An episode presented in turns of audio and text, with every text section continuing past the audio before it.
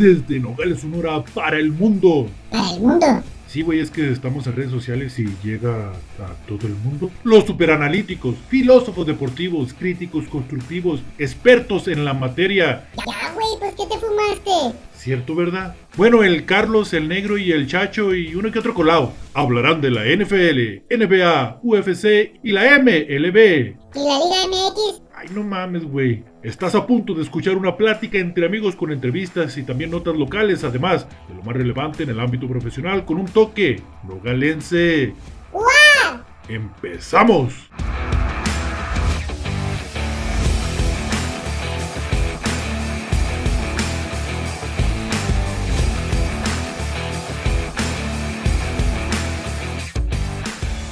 Hola, hola, bienvenidos. Esto es UA Deportes, el podcast, transmitiendo desde Nogales, Sonora, la edición número 15 del podcast. Sí, un gustazo de nueva cuenta estar en una semana más para hablar con todos ustedes de las mejores ligas de deportes de los Estados Unidos. Traemos información hoy de la NFL, de la NBA, de la MLB y por supuesto de la UFC para esta semana que también tenemos cartelera. Vamos a darle la bienvenida como cada semana, a nuestro buen amigo Lorenzo, el Negro Cruz. Negro, ¿cómo estás? Buenas noches. ¿Qué onda, coach? Buenas noches, buenas noches a toda la raza. Buenas noches, Chacho. Este, pues aquí, este, bien contento de estar aquí, disculpándome primeramente por, por no haber podido estar aquí la, la semana pasada. Este, eh, sorry ahí, pero pues aquí estamos, aquí estamos ya de regreso en este, en, este, en esta grabación este, nocturna ¿no? de, de, del podcast número 15. Nocturna de jueves en la noche, celebrando nuestra quinceañera, ¿sí? Y también pues de manteles largos, como cada semana. No quiere ceder en ser miembro oficial, pero nuestro eterno invitado desde Tucson, Arizona, Carlos el Chacho Duarte. Chacho, buenas noches, ¿qué onda? Chalo, y yo que le traigo un campañón. Eh. Así nomás. Chachito, buenas, buenas noches. noches, ¿qué onda? ¿Cómo andamos? ¿Qué, onda, eh? ¿Qué dice el tranquilo? clima por allá? Aquí ya se está dejando venir recio el calor, ¿eh? Ya, ya no, no puede salir este, al, al, mandado sin aire acondicionado en el carro, ya, ya está pegando con tubo el solazo. Qué show, eh? buenas noches. Gustazo también andar aquí. Carlos Negro, buenas noches. A gusto, hoy le cambiamos, mira la tónica, habíamos estado grabando los viernes, hoy reanudamos y estamos grabando pues jueves, hoy día jueves. Jueves de hadas. Jueves, ándale, jueves de hadas, se extrañan los jueves de hadas, hoy, hoy este 15 de abril ya. Y está más cómodo, ¿no? Obviamente, pues la gente va a estar escuchando este podcast ya el día viernes. Hay buenos eventos el fin de semana. Tenemos mucho béisbol, artes marciales mixtas. Tenemos buenas noticias en la NFL. Y como quedamos hace dos semanas, hoy vamos a ver nuestro humilde mock draft. Obviamente en los primeros 10 picks para no hacer mucho tiempo. Sino, pues obviamente tendríamos que hacer cuatro podcasts a la semana, ¿no? Uno de NFL, uno de NBA, otro de béisbol, otro de UFC. Entonces pues vámonos arrancándonos, muchachos. Hay muchos temas que tocar en, en, la semana. Vamos a empezar como es tradición con nuestra cápsula de la NFL, que es patrocinada por la tienda de suplementos Full Arms, ubicados en Plaza Mística, local número 36 en la Avenida Tecnológico, atendidos por su propietario Hugo Guerra. ¿Sí? Puedes ir a darte la vuelta o puedes encargar ahí vía Facebook y en su teléfono por un costo de 30 pesos que te lleven los suplementos a domicilio. Así que la NFL es patrocinada por Suplementos Full Arms. Noticias recientes, negro. Yo sé que te va a doler como buen fan de los Patriotas. El retiro de Julian Edelman, el gran receptor, este, mancuerna con Tom Brady, que tantas satisfacciones les dio a los fanáticos de Nueva Inglaterra. 12 años, todos ellos con los Patriotas, ganador de tres Super Bowls. Y recordamos que fue pues el MVP del Super Bowl número 53 cuando jugaron contra los Rams de Los, de los Ángeles. Sí, segundo lugar en la historia de la NFL en atrapadas en postemporada con 118, solo debajo del histórico Jerry Rice que tiene 151. ¿Por qué se retira Julian Edelman? Pues bueno, no una temporada eh, de 2020 donde solo participó en seis partidos debido a una lesión crónica en la rodilla, ya no pudo regresar y pues digamos ahí que lo que se estuvo manejando es que los Patriotas lo designaron como que no está eh, apto físicamente para regresar, lo que le va a valer pues que pueda pelear ahí por una compensación ante la liga de 2 millones de dólares, ¿no? Entonces eso es más como un gesto que dan los Patriotas.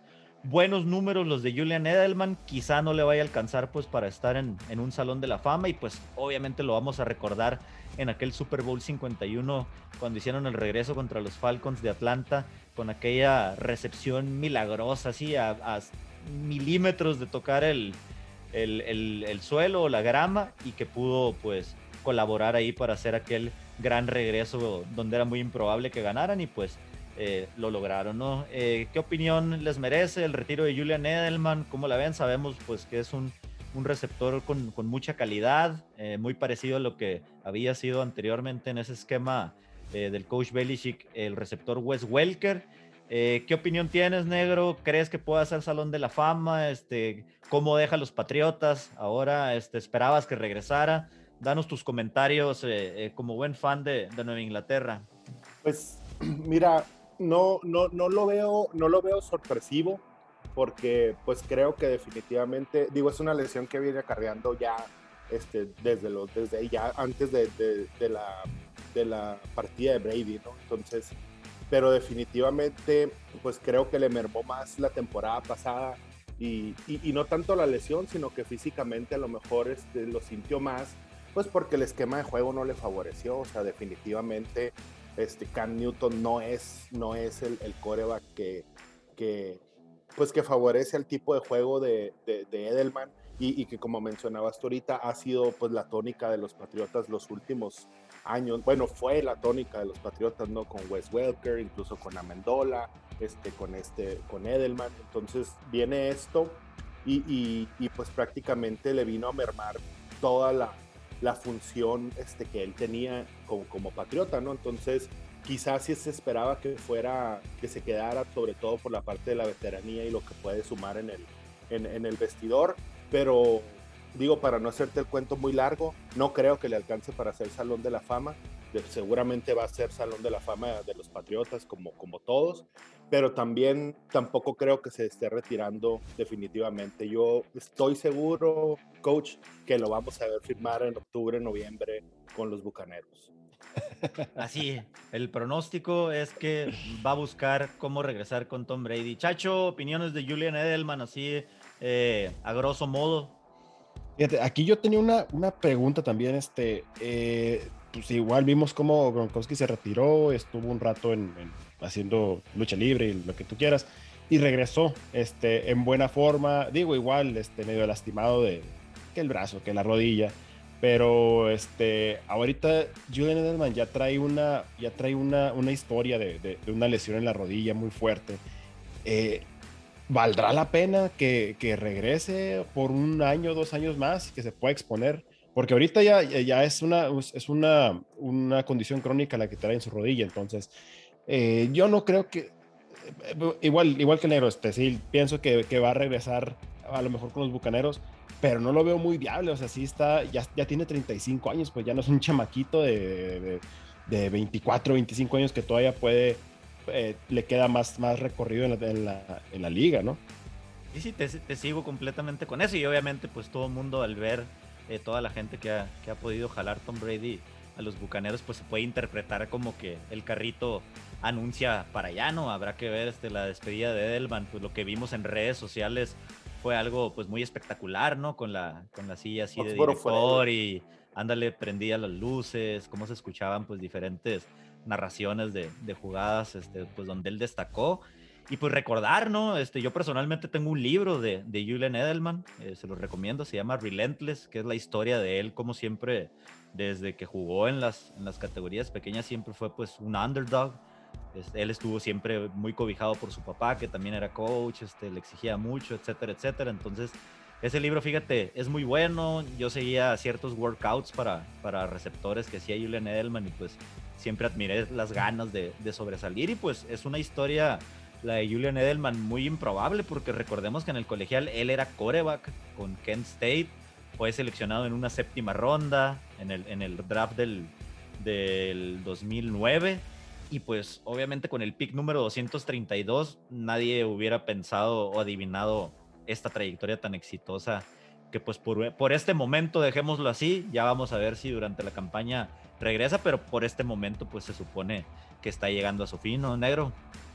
Pues yo, yo creo que yo creo que va muy de la mano mi comentario con lo que, con lo que platicas. Yo creo que Edelman es de esos casos y de esos casos que se encontró Belichick como, como varios, este, de, de vatos románticos que entienden el juego, pues, ¿no? O sea, y, que entienden el rol y, y, y que, que, prácticamente pueden, pueden traducir en el campo lo que, lo que quieren ver de ellos, ¿no? Entonces, yo, yo creo que Edelman es, es uno de esos, pues, ¿no? Entonces, eh, y, en cuanto a lo de que regresa o no, pues hasta, hasta Gronk hizo declaraciones, ¿no? Que era puro pedo, o sea, aquí lo vamos a tener, pues, ¿no?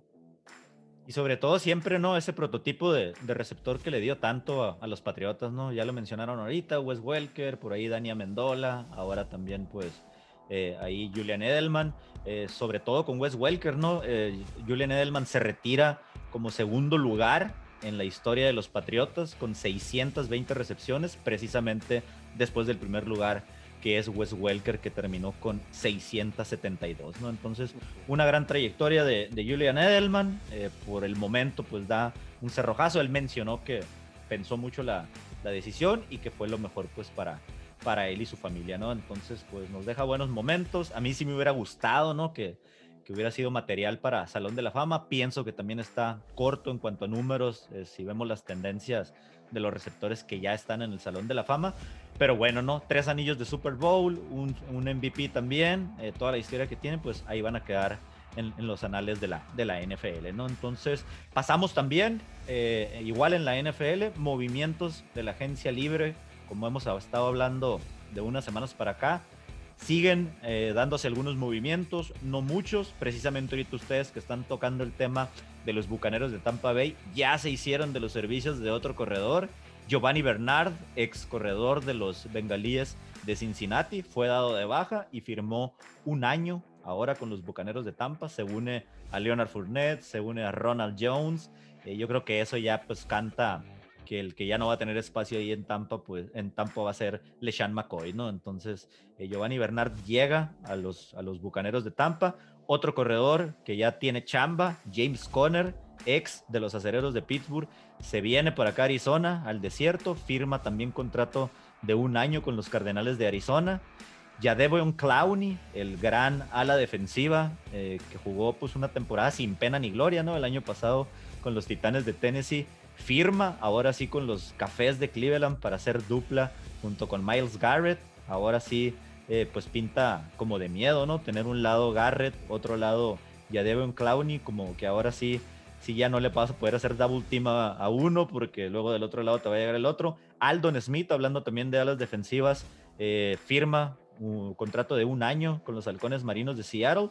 Y también la noticia que salió el día de hoy, pues es, es que el, regresador de patadas, receptor y en ocasiones corredor Cordarrelle Patterson, que tuvo sus mejores épocas con los vikingos de Minnesota, el año pasado estuvo con los Osos de Chicago, pues es firmado por los Falcons de Atlanta. ¿Algún otro movimiento que les haya llamado la atención o que quieran platicar un poquito de estos que les acabo de mencionar, negro?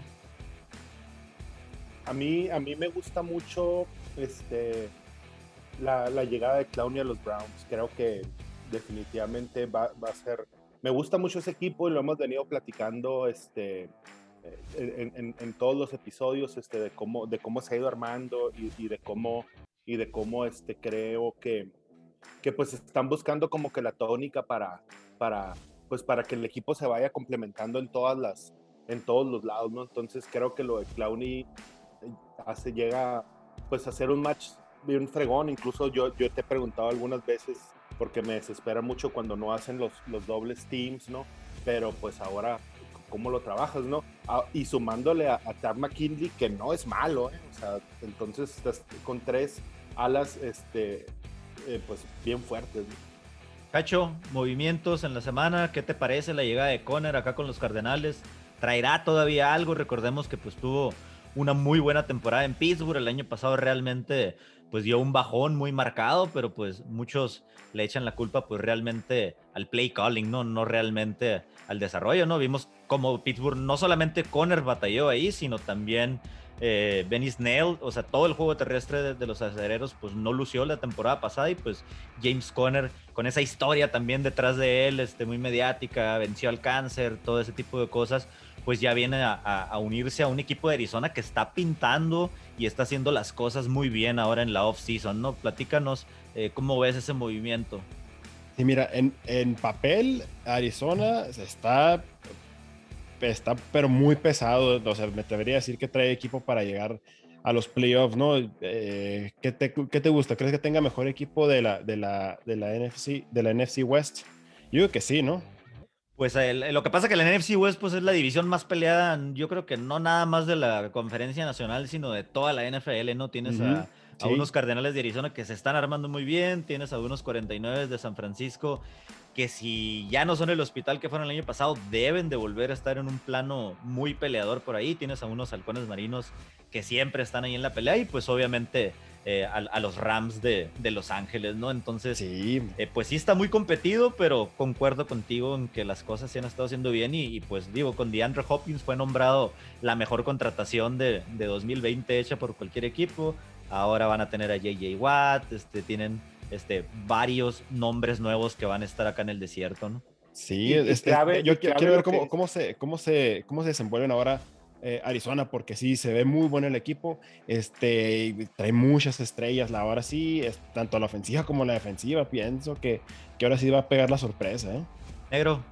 No, nomás mencionar que clave lo que dice Chacho, ¿no? En el papel luce muy chingón. Ahora va a faltar la ejecución.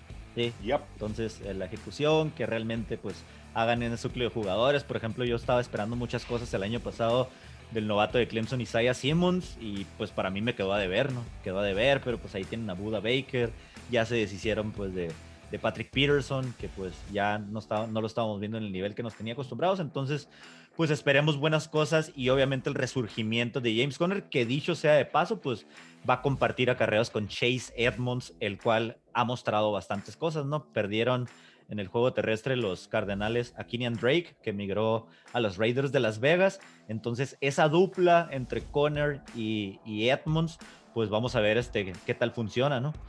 Eh, agentes libres que quedan todavía disponibles, ya no son tantos. Eh, me llama mucho la atención que siguen sin chamba eh, los dos tackles que fueron soltados por los jefes de Kansas, tanto Mitchell Schwartz como Eric Fisher. También por ahí en los nombres que todavía vemos libres está Justin Houston, el ala defensiva, eh, KJ Wright, el linebacker. Richard Sherman sigue sin chamba, Shacho, lo platicamos eh, la semana pasada, quizá pueda ser contratado ahora ya que cuando pase el draft o por, o por qué no, este, pues completar ahí algún este, movimiento con, con, uno de los equipos unos días previos. Antonio Brown, el receptor, sigue todavía eh, escuchando ofertas. El tackle Alejandro Villanueva, ex acerero de Pittsburgh, también anda en busca de trabajo. Casey Hayward, el corner que tuvo muy, buena, eh, muy buenas temporadas con los Chargers después de haber pertenecido en algunas temporadas en sus inicios a los empacadores de Green Bay. El safety Malik Hooker, el ala defensiva Everson Griffin, el tackle defensivo Kawan Short, ex de las Panteras de Carolina, también me llama la atención que todavía no se ha logrado acomodar. Y pues corredores también Melvin Ingram, que solamente pues tuvo una temporada con los Broncos de Denver y ya anda por ahí en el limbo. ¿Quién creen que se pueda acomodar este, próximamente? El draft pues ya prácticamente lo tenemos hoy que es jueves, estamos a dos semanas precisamente de que sea el draft 2021 en Cleveland, Ohio. ¿Quién de estos nombrados creen que ya puedes acomodarse? Todavía la semana pasada estábamos hablando de que ya debe un clown y no tiene trabajo y todo, y pues precisamente el día de ayer se acomodó con los cafés de Cleveland, ¿no? Negro. Eh, pues yo, yo estaba viendo ahí por ahí este que Sherman ya, ya traía hoy algunas pláticas con, con los Raiders, ¿no? Entonces a lo mejor por ahí este puede, puede caerle. al, que a lo mejor le cayó mal el retiro de él fue Antonio Brown, ¿no? Este, porque pues probablemente ahí este, ese posible movimiento ya no le favorezca a Antonio Brown con los Bucaneros. Chacho, alguien que te llame la atención de esa pequeña lista de, todavía eh, jugadores sin chamba. Sí, miren, los dos, los dos uh, lineros ofensivos de, de, Kansas y Alejandro Villanueva. Alejandro Villanueva es un liderazo, pero de los buenos Y ahorita, este, pienso yo que, Cincinnati está ocupando quien cuide de, de, su coreback. Pues este, vimos cómo lo traían para arriba y para abajo, literalmente, en la temporada, corriendo por su vida. Este, yo pienso que ocupan eh, reforzar la línea, eh, los bengalíes. Entonces Alejandro Villanueva tiene, tiene toda la experiencia, aún trae mucho power. Ahí podría encajar muy bien. Ahora no, con Cincinnati, pues yo creo que lo que están esperando primero es ver qué tal les va en el draft. Tienen muy buen pick con el número Sí. 5. Ahorita nos vamos a ir ahí con el mock draft y quizá si no se les da la oportunidad ahí de, de tomar a uno de los, de los dos tackles que prometen mucho en esta generación de jugadores colegiales, entonces quizás sí se vayan a ir por, por un Villanueva, por un Schwartz, por un Fisher, ¿no? De los, de los tres que mencionamos ahorita, quizás si no se les da en el draft, obtener a Penny Sewell de, de Oregon o a Rashawn Slater de Northwestern, pues puede ser que por ahí vaya la cosa, ¿no? Entonces, eso en la cuestión de los agentes libres, antes de irnos con el mock draft, este negro, platícanos un poquito en la bronca que se acaba de meter el estrella defensiva de los Rams de Los Ángeles, Aaron Donald. Platícanos en Qué se, en qué se metió el muñeco, pues, en qué problema se metió. Una, no sé, una offseason muy accidentada para muchos jugadores, amén de los problemas que trae Deshaun Watson con tanta demanda, pero Aaron Donald no se quedó atrás y le puso una madriza a un compita en un bar. Platícanos. Sí, eh, pues fíjate que es- estaba viendo esto, eh, me puse a ver un, a- averiguar un poquito de esto, coach, porque eh, pues ahorita puras declaraciones, ¿no? Este, es, prácticamente este Vincent Spriggs, eh, el, agredido ahí, ¿no? Y incluso está haciendo una demanda a través de su abogado, pero, pero creo que una semana antes vimos por ahí un video en el que acusaban también a un liniero de los Raiders, ¿no? Que se andaba dando un tiro con alguien ahí en el Walmart y que al final este, resultó que no era él. Entonces, eh, pues quién sabe, ¿no? O sea, yo creo también, este, no, no digo que no haya sucedido, pero pues por lo pronto el vato dice que, que le dejó jodido ahí el ojo derecho y que algunas cicatrices en la cara, pero al final lo que estaba viendo es que pruebas de que Aaron Donald lo hizo no hay, nada más está la demanda. ¿no? Y muchas veces, ¿no? Se presta a que, pues no sé, tú provoques al que sabes que es estrella y que le puedes sacar una lana, ¿no? O sea, se ve, se ve mucho, sobre todo en, en- en los Estados Unidos, que puede pasar eso, ¿no? Tú vas, le buscas pleito, te surten la tienda y todavía tú lo demandas y le tumbas, pues, algunos miles de dólares o en algunos casos hasta millones si las, si las cosas te salen, pues, como son. Y Aaron Donald, pues, me, extraña, ¿no? Nunca, pues, se había mencionado algún problema extracurricular como como el que se da en estos días, ¿no? Eh, pues señores, eh, lo que prometimos hace dos semanas, vámonos de una vez para cerrar la cápsula de NFL con lo que es el mock draft, ¿sí? Eh, ¿Qué es un mock draft para los que no conocen? Pues es jugarla al experto y decir más o menos qué, qué es lo que esperamos nosotros que tome cada equipo. Obviamente, pues no vamos a hacer toda la primera ronda con, con los 32 equipos, ahí tendríamos que hacer pues un programa exclusivo, pero nos vamos a aventurar a irles nombrando, ¿no? Algunos de los jugadores que creemos van a tomar. Eh, sabemos que el, el día del draft pueden pasar muchas cosas, que algún equipo que está, no sé, en el lugar 20 cambie y dé algo y se mete en los primeros 10. Entonces, yo personalmente quise tomar el orden de los, de los equipos a como están ahorita, sin aventurarme a si alguien va a hacer algún cambio. Pienso yo que a lo mejor los Patriotas pudieran quererse mover del lugar 15 a estar en los primeros 10 buscando un coreback, pero bueno, no, eh, todavía no me atreví a hacer eso. Entonces, vámonos muchachos con el pick número uno, pues yo creo que no hay mucho que mover. El pick número uno del próximo draft lo tienen los Jaguares de Jacksonville. Sabemos de antemano, cantadísimo. Yo creo que desde, desde que jugaba high school, que iba a ser el, pick número uno cuando fuera jugado, elegible para, para llegar a la NFL, el coreback de los Tigres de Clemson, Trevor Lawrence. Ese sería mi pick número uno. Ya Urban Meyer dijo que se están preparando para que Trevor Lawrence sea su quarterback. Por ahí los rumores dicen que hasta ya le mandaron el playbook para que lo vaya viendo y que pues vaya diciendo qué le gusta, qué no le gusta, qué puede recomendar, qué traen ustedes y nos vamos por orden a como estamos. Negro, pick número uno. No, definitivamente, este, yo creo que, que, que Urban Meyer haya llegado a Jacksonville tiene mucho que ver que este vato estaba disponible y para ellos. Este, entonces creo que es el mejor prospecto de los últimos años y por eso este vato llegó a Jacksonville, porque va por Trevor Lawrence. Chacho, with the number one pick, the Jacksonville Jaguars select Trevor Lawrence. Trevor Lawrence. también. Clemson. Sí, igualito, igualito. Este, no, es bien sabido pues lo que trae el, el morro este. Eh, sería mal de parte de Jacksonville no agarrarlo, no sería un error. Ok, de ahí nos brincamos entonces al número 2, que lo tienen los Jets de Nueva York. Los Jets de Nueva York a mí me estaban haciendo dudar. Yo pensé que a lo mejor se podían quedar con Sam Darnold. Las dudas pues empezaron a despejar eh, pues ya hace alrededor de 10 días, dos semanas, cuando Sam Darnold fue cambiado pues a las Panteras de Carolina. Entonces, a mi punto de vista, los Jets de Nueva York también van por coreback. Y definitivamente, en base a las actuaciones en los Pro Days, pues Zach Wilson de BYU desbancó a Justin Fields de Ohio State. Entonces, yo me voy con que con el pick número 2, los Jets seleccionan a Zach Wilson de Birmingham Young University. Negro. Yo igual me quedo con Zach Wilson. Creo que los Jets ya lo tenían bien decidido que iban a ir por uno de estos dos. Este, y pues definitivamente lo de Darnold ya estaba roto, ¿no? Entonces, eh, incluso creo que hasta si, bueno, por eso buscaron cambiarlo, ¿no? Pero, pero sí, Zach Wilson. Chacho. Igual, sangre fresca. Zach Wilson va para los Jets. Bueno, entonces no hay polémica, seguimos con los dos. El número 3, ahí fue donde se vino el cambio, se subieron los 49 de San Francisco. Aquí yo creo que sí vamos a tener algunas diferencias. Mucho se ha mencionado de que están buscando hacerse de los servicios de Mac Jones. Está pesando la- las recomendaciones del coach Nick Saban de Alabama. Por otro lado, Justin Field dijo, no, ok, no, me, no me- no me pudieron ver en mi Pro Day número uno, voy a hacer un Pro Day número dos. Ese Pro Day número dos fue el día de ayer donde ya estuvo presente el coach Kyle Shanahan en, en Ohio State. Y pues obviamente vieron a Justin Fields. Yo pienso que los 49ers también van por un coreback, pero yo voy a confiar en la buena astucia de los coaches, la gerencia y obviamente pues el mejor atleta de los dos y yo pienso que van a ir con Justin Fields de Ohio State.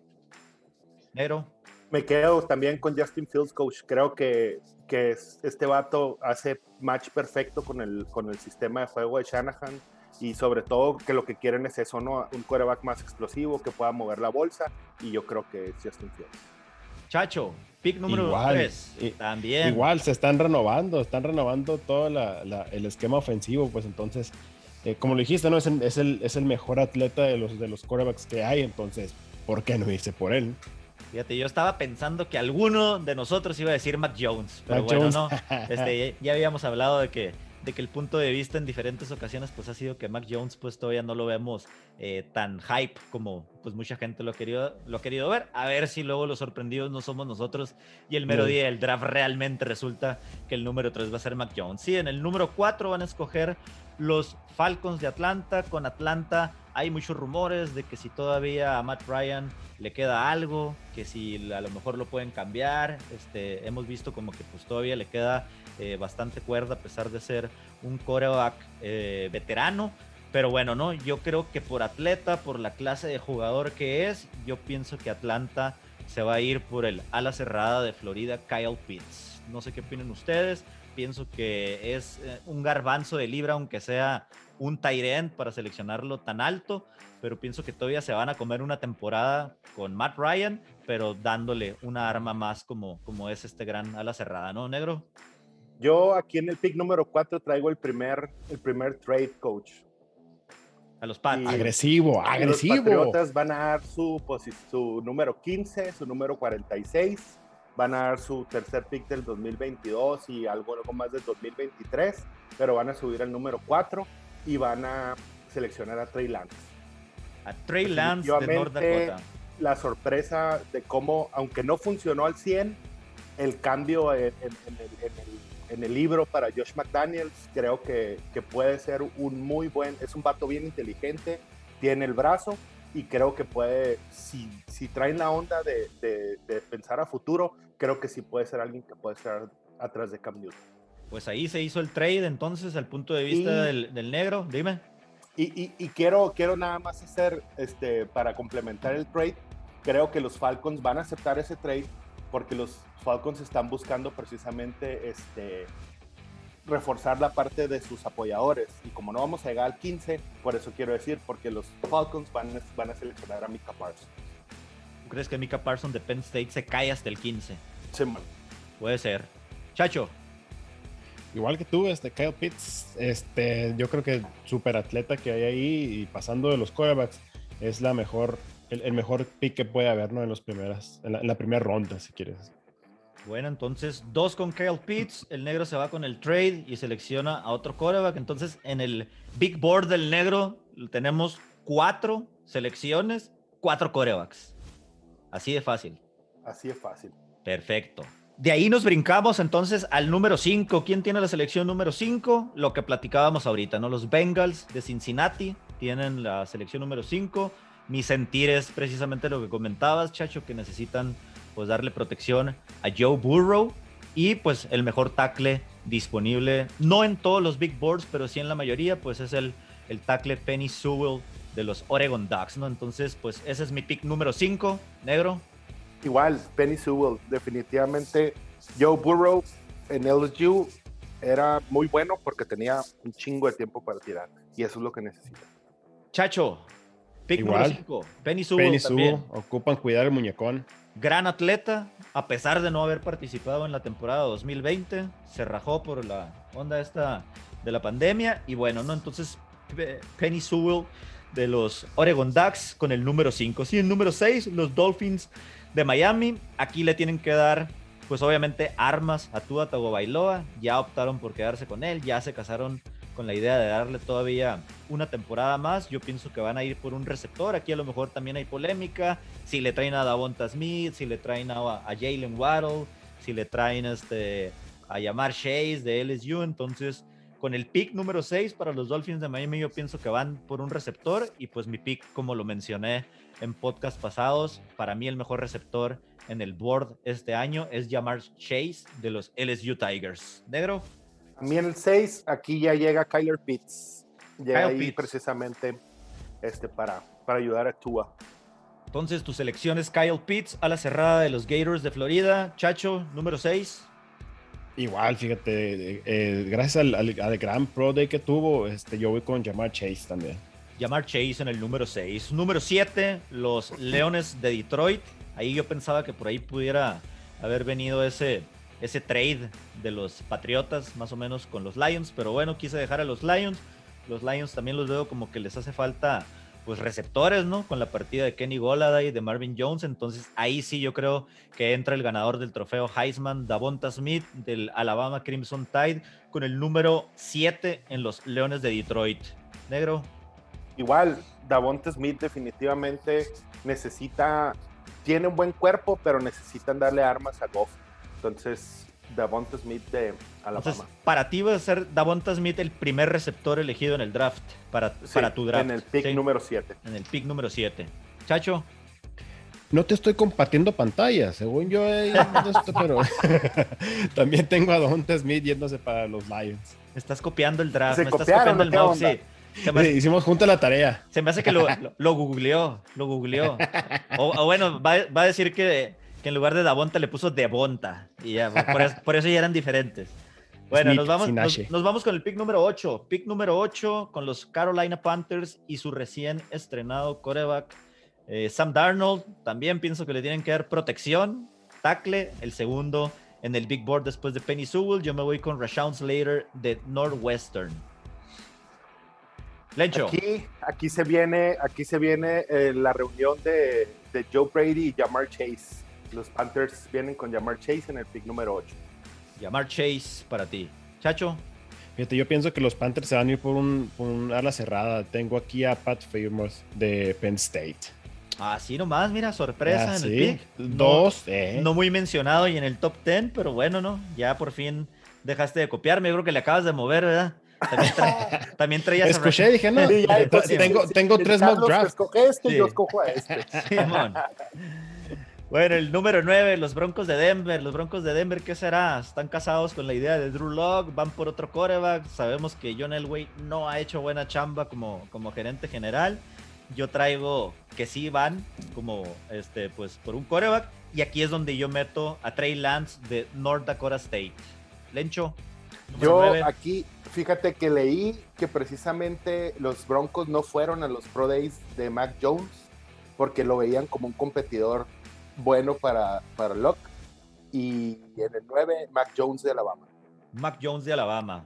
Chacho, Yo en el 9 tengo, a- eh, basado a, a que en la semana estuvo muy sonado eso de que, de que Peyton Manning estaba trabajando, si así quiere decir, no, aconsejando a Drew Lock, yo pienso que van a ir a, a reforzarle la línea ofensiva. Yo pienso que van por Rashawn Slater.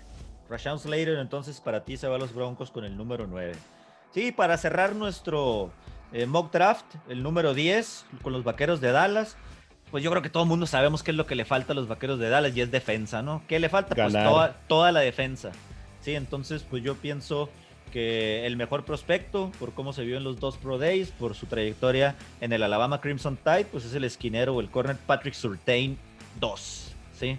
Lencho, Definitivamente, yo también lo tengo aquí en el pick número 10. Y sí, le falta mucha defensa, pero creo que la prioridad es, es el corner.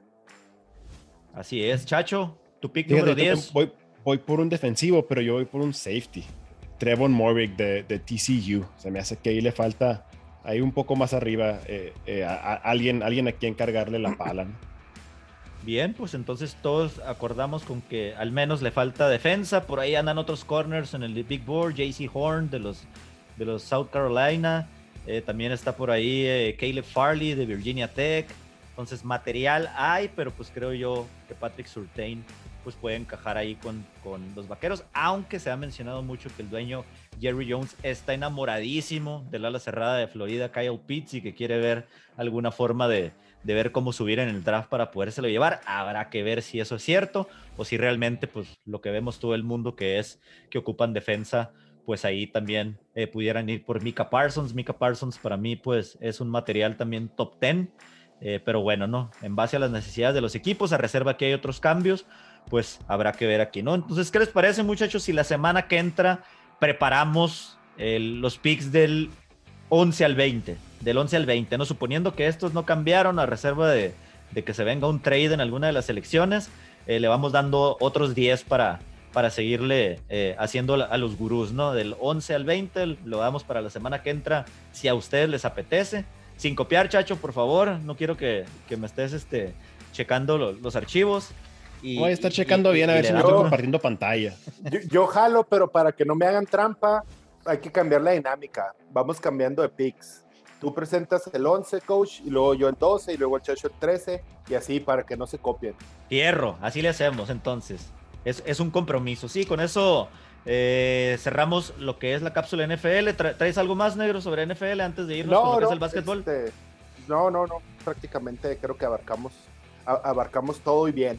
Bueno, prácticamente cerramos entonces con eso nuestro segmento NFL patrocinado por tienda de suplementos Full Arms, Plaza Mística, local número 36 en la Avenida Tecnológico. Sí, de aquí brincamos a lo que es el básquetbol. Nos vamos con la cápsula semanal de la NBA patrocinada por el restaurante Wings to Go and More. Eh, platícanos, negro, como es tradición, tú tienes buen contacto con Yesenia, una de las, de las dueñas. Platícanos algo, recomiéndanos algo para el fin de semana que podamos ir a solicitar ahí. Fíjense que definitivamente sí, primeramente un saludo ahí para Yesenia y su mamá, su hermana, y que atienden este, eh, el negocio ahí en Hermosillo, en Hermosillo 225, Wings to One More. Eh, y sí, fíjate que tengo una muy buena recomendación. Este, tienen por ahí un, un sampler, un sampler que cuesta como cuesta 195 pesos, trae seis alitas, trae seis aros de cebolla, trae seis deditos de queso, buenísimos este, boneless y, y papas fritas, pero lo ideal es pedirlo doble, un sampler doble. Era lo que estabas comiendo ahorita. Eh, no, no, no, ahorita, ahorita, estaba- ahorita le estaba pegando una pizza, la neta. Así es, no. Te los recomiendo muy cabrón. Y, y mira, si pides uno te cuesta 195, pero si pides el sampler doble te cuesta 300 pesos. Y de veras que rinde cabrón. Pues ahí está la recomendación para ver cualquier evento deportivo. Vaya y visite a nuestros buenos amigos de Wings to Go and More. Nos vamos entonces con la NBA, eh, los standings, como es tradición, cada semana les platicamos quiénes son los cuatro punteros en cada conferencia, en cada división. Eh, bueno, ¿no? Y sus actuaciones en los últimos 10 juegos, ¿no? En la división este, los 76ers de Filadelfia siguen siendo líderes con tres victorias al hilo, 6-4 en sus últimos 10. De ahí los Brooklyn Nets, 7-3 en los últimos 10 juegos. los Bucks de Milwaukee, eh, del hospital que platicamos la semana pasada, Chacho, 5-5 en sus últimos 10. Y por fin ya no vemos aquí después de dos semanas, eh, ya no vemos al, equipo de la Melo, pero se suben los Atlanta Hawks, que también llevan tres victorias al hilo, 7-3 eh, en sus últimos 10. Mientras en la división oeste, pues estamos viendo puras caras conocidas, ¿no? Sigue punteando el Jazz de Utah con 7-3 en sus últimos 10. Los Suns de Phoenix, 9-1 y 3 victorias al hilo. Gran actuación del equipo de Arizona esta temporada. De ahí los Clippers con 8-2 en sus últimos 10 y una impresionante seguidilla de 7 victorias. Y los Lakers los seguimos dejando de lado y aparecen los Nuggets de Denver por segunda semana al hilo en cuarto lugar con un récord de 8-2 en sus últimos 10 partidos. Negro, platícanos algo ahí de las posiciones en la NBA. ¿Quién se viene acercando? ¿Cómo ves este, ya casi el cierre de la campaña regular? Échanos algún comentario ahí sobre cómo está eh, suscitándose todo, sobre todo ya que se viene lo del play-in en los playoffs.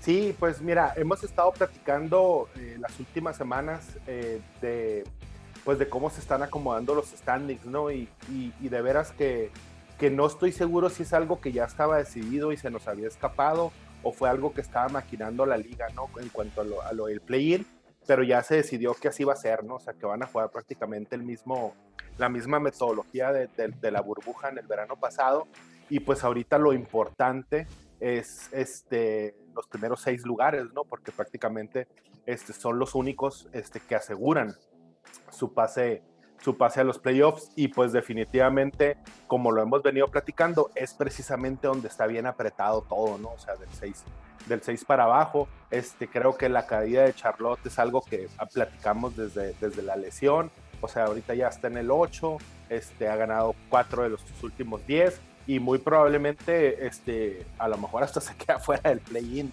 Entonces, muchos, he estado viendo ahí que hay jugadores que se están quejando, incluso directivos, porque, pues porque ahorita todos los juegos prácticamente ya son de playoffs, pues eh, eh, eh, muchos equipos que ya tienen asegurado empiezan a descansar jugadores, empiezan a hacer este, otro tipo de, estrategias, pero con esto del play-in, pues todos los juegos siguen siendo importantes porque en realidad está cerrada la, la temporada, ¿no? Ahora, Denver, después de, de, los movimientos que hicieron antes de que se cerrara el deadline, hicieron la contratación pues, de, Aaron Gordon, de Jabal McGee, tienen a, pues, al candidato que suena a ser el MVP de la temporada, Nikola Jokic. Pero platícanos, este, ahora que también lo traemos aquí en el tema, la lesión de uno de sus jugadores claves, Jamal Murray, eh, se rompió los ligamentos de la rodilla izquierda en el juego del lunes contra los Warriors de Golden State. El segundo mejor anotador del equipo, una gran temporada la que está teniendo pues no solamente este año, ¿no? Sino desde el año pasado en la burbuja.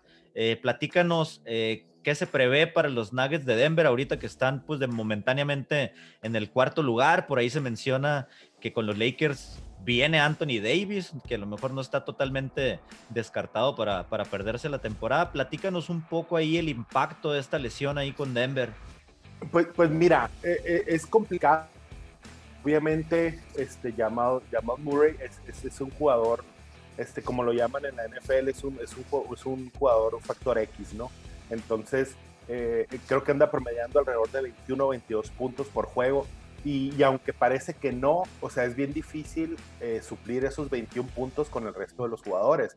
Podemos hablar que sí tienen, sí tienen el talento y sí tienen el juego para, para hacer una repartición.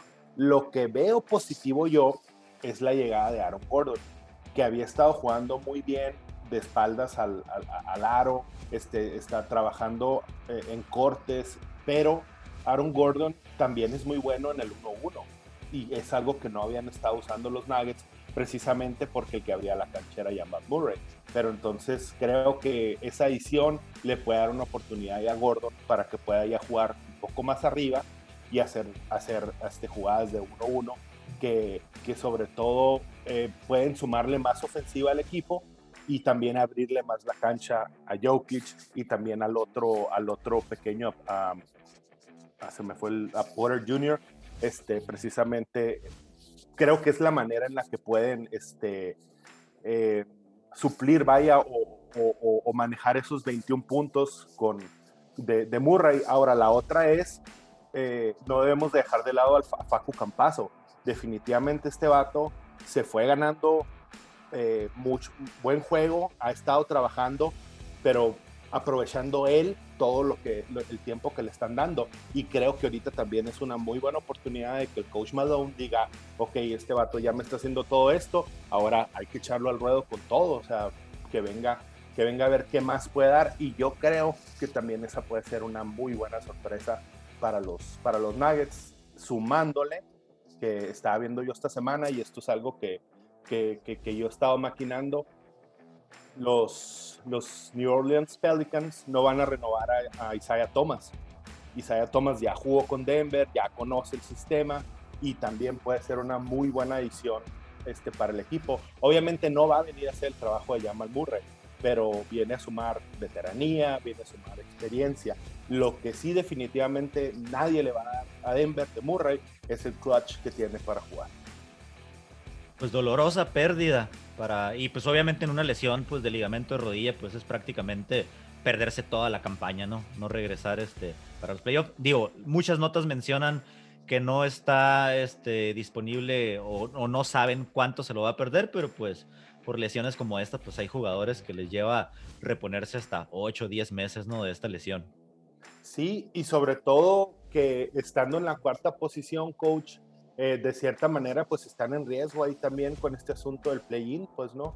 Y, y, que al final de cuentas, pues también les va a mermar, porque, eh, y, y, así rápidamente, esto del play-in prácticamente son, involucra ocho equipos del 6 al 10, y, y estos, este, eh, vienen, o sea, son, creo que son seis juegos eh, los, que, los, que, los que se van a jugar. El juego 1, eh, el equipo número 7 juega contra el 8, obviamente el, el, ganador ya es el sembrado número 7 en los playoffs y el equipo perdedor tiene otra oportunidad, ¿no? En el juego 2, el 9 contra el 10 y es lo mismo, el perdedor es eliminado y entra a la lotería del draft, ese ya, ese ya no ya no tiene oportunidad porque en el juego 3 ya se enfrentan los dos perdedores y esos ya son los que ganan el, el este, el, el octavo lugar, ¿no? Lo que significa que los equipos con el séptimo y octavo este porcentaje de victorias más, más alto este, tendrán dos oportunidades este, de, de, entrar a los playoffs. Entonces, pues ya esto, esto ya se va a acabar, ¿no? O sea, la, ya estamos a un mes precisamente de que se acabe la temporada. Este, y el play-in arranca el, el, el, el, 18 de mayo, se acaba el 21 y ya la primera ronda de playoffs es el 22. Entonces, por eso este, muchos equipos y muchos jugadores eh, se están quejando, pues no, porque ya prácticamente a un mes de esto, sobre todo los que están ahí en, en, en esas posibilidades, pues ya están jugando playoffs prácticamente. Ahora, hablando de playoffs, platícanos también este, pues de los de Brooklyn Nets, ¿no? ¿Qué, qué problema enfrentan? Este, ¿Cómo los ves ahora ya, ya con, con este tema de, del play-in, de los playoffs?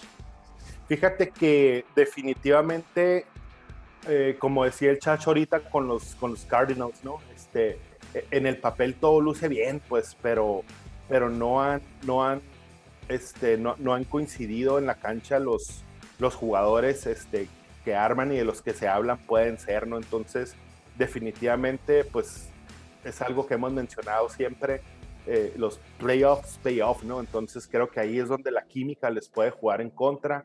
Ahora, pues si le sumas el golpe anímico este de lo de la Marcus Aldrich este, que, que, pasó hoy, eh, que quizá de verdad que yo, yo no creo que, que, que fuera a ser este, mucho un, un, factor tan importante para el equipo, pero al final iba a sumar, ¿no? O sea, es un jugador que abre cancha, este, que cuando quiere defiende, este, de hecho platicaba yo, yo lo disfruté más a, a la Marcus Aldrich como, como, yo leo a los Spurs en el básquet, entonces lo disfruté más en contra que, que, como miembro de los Spurs, porque en realidad pues no, no vino a dar nada, pues, ¿no? Entonces, eh, de hecho decíamos que era pecho frío y pues resulta que sí, ¿no? Entonces, pues pobre cabrón.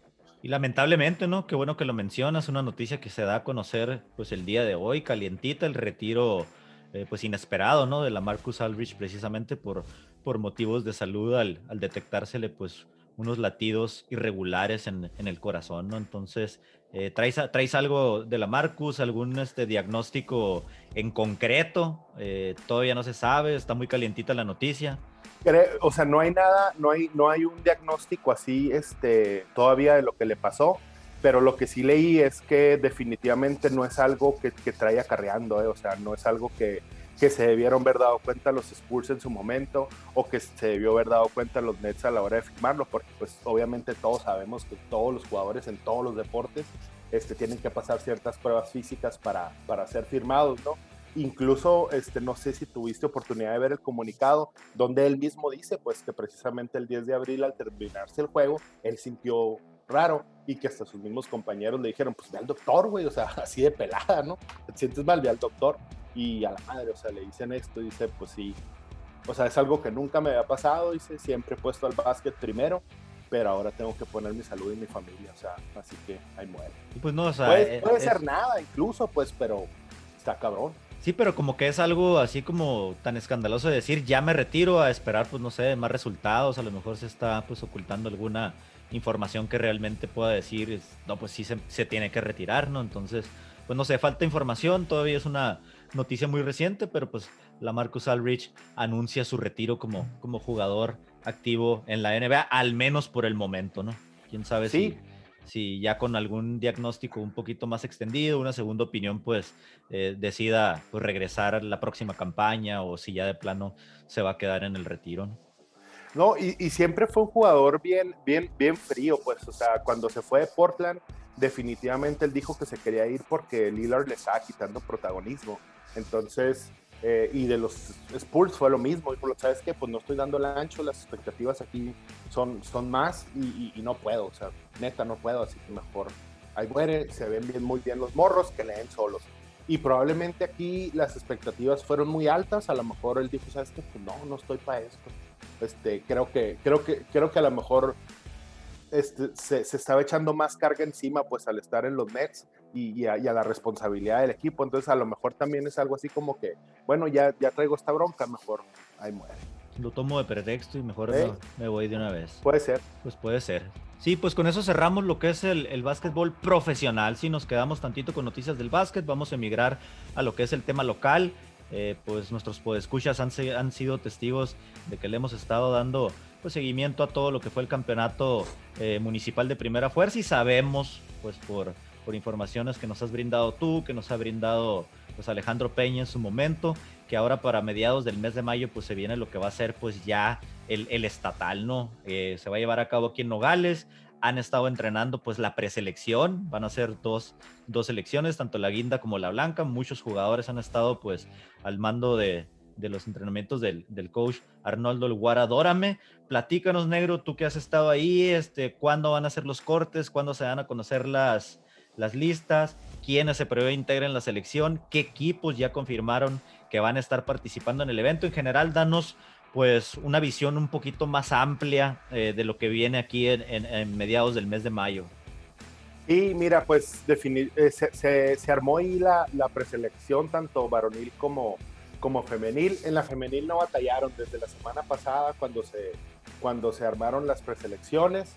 Este, ahí este, los dos coaches, este, Sonia Hernández y Miguel Pacheco, eh, prácticamente ellos ahí definieron, este, yo me quedo con la guinda, yo me quedo con la blanca, quiero estas jugadoras, quiero estas jugadoras, y se definieron las dos, las dos selecciones. En los varonil, este, pues fue algo un poquito más complicado, como te había platicado, eran, bueno, como nos platicó el Peña más bien, eran 44 los, los preseleccionados, a esto se le sumó que no estaba todavía Omar Quintero en, eh, en Nogales para, para iniciar los entrenamientos.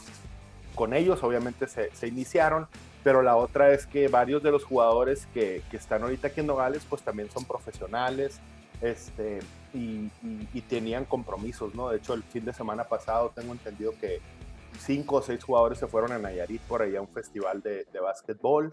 Este, este fin de semana se van un- la mayoría, de hecho, de la preselección a Puerto Peñasco, a un, a un latino que hay a- este, ahí en, en Peñasco. Creo que van dos o tres equipos de aquí en Nogales. Entonces, por eso se tenía previsto se hiciera el recorte el día de hoy, porque ayer llegó, antier llegó Omar Quintero, pero justo ahorita, antes de arrancar el podcast, este, nos dieron el aviso que se va a hacer el lunes. El lunes van a ser ya, se van a definir las dos selecciones y ya prácticamente para, para hacer este trabajo por, por, por separado. ¿no? Bueno, pues entonces habrá que esperar entonces el podcast de la semana que entre ya con las listas oficiales de, de ambas selecciones. No, el evento va a ser 14, 15 y 16, me parece, de, Sí, del de 14 mayo. al- al 16 de mayo. Y Ajá. ya ahorita hay este, tres, bueno, junto con los dos de Nogales, este, hay tres equipos ya preconfirmados este, en la varonil y ocho en la femenil. Este, en algunos, bueno, ayer justo me enteraba que en Hermosillo sí va a haber un torneo este, municipal para hacer una sele- selección así parecido a lo que se hizo aquí en, en Nogales. Eh, sé que Caborca ya está entrenando también. eh, ya esta semana arrancaron con una selección. El coach de Caborca va a ser el nogalense Gerardo Dórame. Este, él va a ser el coach de Caborca. En Cananea también ya, ya, ya hay un municipal y ya hay una preselección Cibapac porque ellos van a participar en el, en el Cibapac. Entonces Cananea viene con su selección Cibapac y viene con su Cananea municipal. Y también se suman Navojoa, Obregón con dos equipos, Puerto Peñasco, este, ya te decía Caborca, Hermosillo van, pretenden sean dos equipos, también viene Naco y Agua Prieta. Y en las femeniles es Peñasco, Caborca, Guaymas, Agua Prieta, Obregón, Hermosillo y las dos de Nogales. Pues se prevé, ¿no? Una gran fiesta basquetbolera, pues todo, todo ese fin de, de semana aquí en Nogales. Seguramente pues estarán utilizando las instalaciones del Hernández Carrera, así como del, del gimnasio de básquetbol juvenil, o todo se va a llevar a cabo solamente en el, en el Hernández Carrera. Eh, tengo, tengo, hasta ahorita tengo entendido que van a ser los dos complejos y que están viendo la posibilidad de sumar un, tercero, ¿no? Este, de verdad que no sé, no sé cuál estén pensando, este, pero pues ahorita ah, se ha barajeado este, las instalaciones de Agua Express, que no son tan aptas como para algo así, pero ahí están. Este, también a lo mejor este, ver opciones este, con, con la VM, este, que es otro de los complejos. Eh, no sé, ahí este, pues creo que sí va a ser necesario, si no, pues va a ser una agenda bien apretada y bien desgastante para todos los equipos. Y hablando de orgullos nogalenses, pues platícanos también, nos traes información de una jugadora, de Luisa Aide Chávez, ex alumna del, del Colegio Ganti que participa con los Aztecs del, del Pima College. Eh, hemos visto cómo pues en tu página especializada en básquetbol, tiro y vale, a la que invitamos pues a todos los podescuchas a darle su like, a seguirla. Eh, le has estado dando algún seguimiento, compartiendo algunas de sus highlights en Harold. Eh, platícanos algo de, de Luis Aide, parece que va a estar en un torneo que se va a llevar a cabo en North Carolina. Eh, ¿Qué sabes de ella? Eh, Sí, fíjate que pues la Luisa este, es ahí egresada precisamente de las de Lagante, creo que juega con, con la Panchita y Sonia desde los 8 o 9 años, incluso antes de, de- de ser este, estudiante de Lagante. Y ella tiene, pues sí, tiene una carrera muy buena, definitivamente es una atleta nata, este, de veras, este, tienes que verla. Eh, inició en high school allá en California y obviamente eso pues también le dio otro nivel, ¿no? Estaba allá por Jurupa Valley, este, Jurupa Valley High School, las Lady Jaguars creo que llamaba ese equipo. Y ya en su, en su último año, no, en sus últimos dos años, este se vino acá a, a Río Rico con los Lady Hawks de Río Rico High School. Y de ahí este, pues tuvo, tuvo una temporada senior bien impresionante, de muchos récords, de, este, muy dominante. Este, sí hizo algunos tryouts, tengo entendido, este, para, para universidad directo. Sin embargo, este, se quedó ahí en, el Pima College y pues como ya sabes, este, son programas de dos años precisamente para, para tener el crecimiento este, en, en educación y obviamente deportivo para ver si alguna universidad les, les ofrece una, una beca deportiva eh, o, o se me fue se me fue el nombre de la beca cuando escolar, ¿no? Entonces, ah, este es el primer año de la Luisa y ha sido un año pues bien complicado por todo esto, porque sí tuvo muchos entrenamientos online. Este, yo estuve siguiéndola desde que arrancó. Este, prácticamente se integró al equipo ahora en diciembre y, y, pues les fue muy bien, ¿no? Este, les fue muy bien aquí. Se fueron a, primeramente fueron a, a Dallas al, al, a, la, a, la, final de, de, de, de, colegios, donde jugaron ahí contra una de las de los high school de Dallas y con eso se ganan el pase al torneo nacional, ¿no? Donde pues obviamente el, El atractivo es que ahí están todos los, los, este, los visores de las universidades, este, van y hacen escauteo y pues la Luisa trae, trae muy buenos números este, ahorita aquí con, la, con el Pima College, además de que pues fue nombrada en el tercer equipo eh, de la Community College Athletic Conference, que es el, ACCAC, Arizona Community College Athletic Conference, este, que es algo, pues es algo muy chingón porque prácticamente se traduce estar en el top 15 de 180 jugadoras en Arizona que juegan en este, en este nivel y que es la única este, fresh, ¿no? freshman. Freshman, novato, así es. Pues bueno, para cerrar nuestra eh, segmento de básquetbol, no vamos a dejar pues fuera también a otro nogalense, a Gustavo Quintero, que tengo entendido pues ya arrancan los playoffs en lo que es la, la Liga de Chihuahua. Platícanos también un poquito pues, del trabajo que está haciendo él en aquellos lares como, como entrenador.